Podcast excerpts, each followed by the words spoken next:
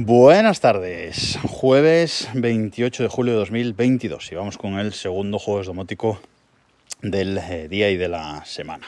Os contaba hace un par de semanas eh, que había tenido que cambiar el pincho Zigbee de una de mis instalaciones eh, domóticas porque el que tenía no era Zigbee 3.0 y os contaba que para cambiarlo pues había una una forma, que era en la configuración de Zigbee to MQTT, pues eh, cambiar eh, el identificador del, eh, del, pincho, un identificador IEEE, ¿vale? Y con tres es, ese identificador cambiándolo en la configuración de, de MQTT, pues en teoría eh, debería de funcionar todo bien con el nuevo pincho, pero la realidad había sido que eh, pues tenía desconexiones de los, de los dispositivos, etcétera, y bueno, que no funcionaba bien y que al final lo que hice fue borrar toda la configuración básicamente y emparejar de nuevo a mano eh, uno por uno todos los dispositivos eh, Zigbee con nuevo pincho.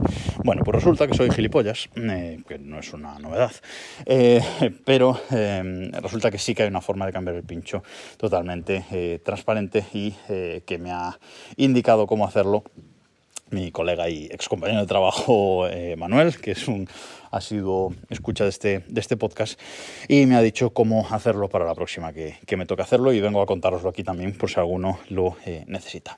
Resulta que lo que hay que hacer no es cambiar esa dirección, eh, ese identificador IEEE e en eh, la configuración, sino lo que hay que hacer es cambiar ese identificador en el pincho nuevo que metemos. Es decir, eh, tenemos que engañar al sistema, eh, engañar a Cibitum MQTT, haciéndole pensar que el nuevo pincho que ponemos es en realidad el viejo, que sigue teniendo el mismo eh, pincho.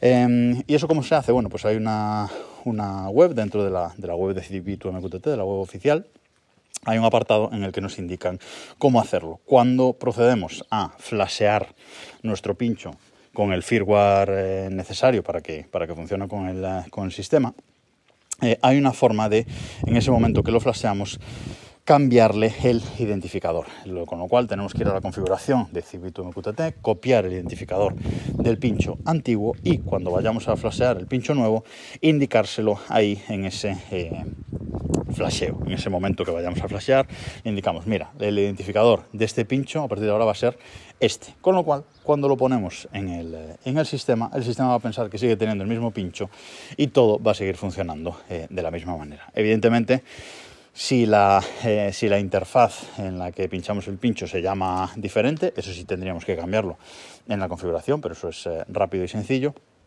y por el resto eh, seguiría todo igual.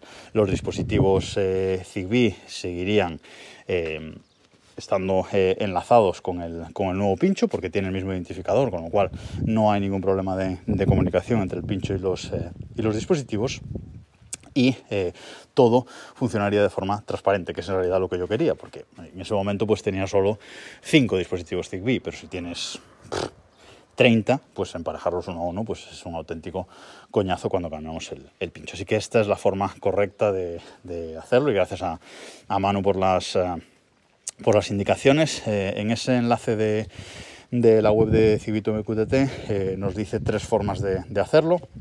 Uno es con el Flash Programmer 2, que es la forma de flashear los pinchos en, en Windows.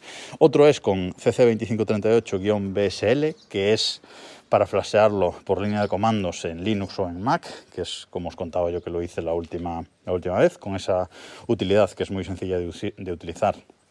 Eh, se le puede cambiar el identificador también.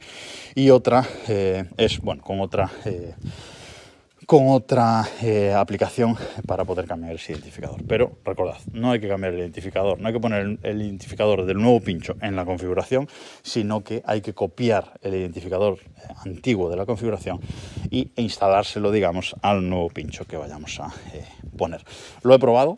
He hecho, he hecho unas pruebas con otro pincho que tenía por ahí y efectivamente funciona perfecto, nada se desconecta y todo funciona de la de forma perfecta. Así que no me hagáis caso en el otro podcast que os dejo en las notas de este episodio y hacedlo eh, así, que es la forma más eh, transparente de conseguirlo. Y ahora sí, nada más por hoy. Nos escuchamos mañana.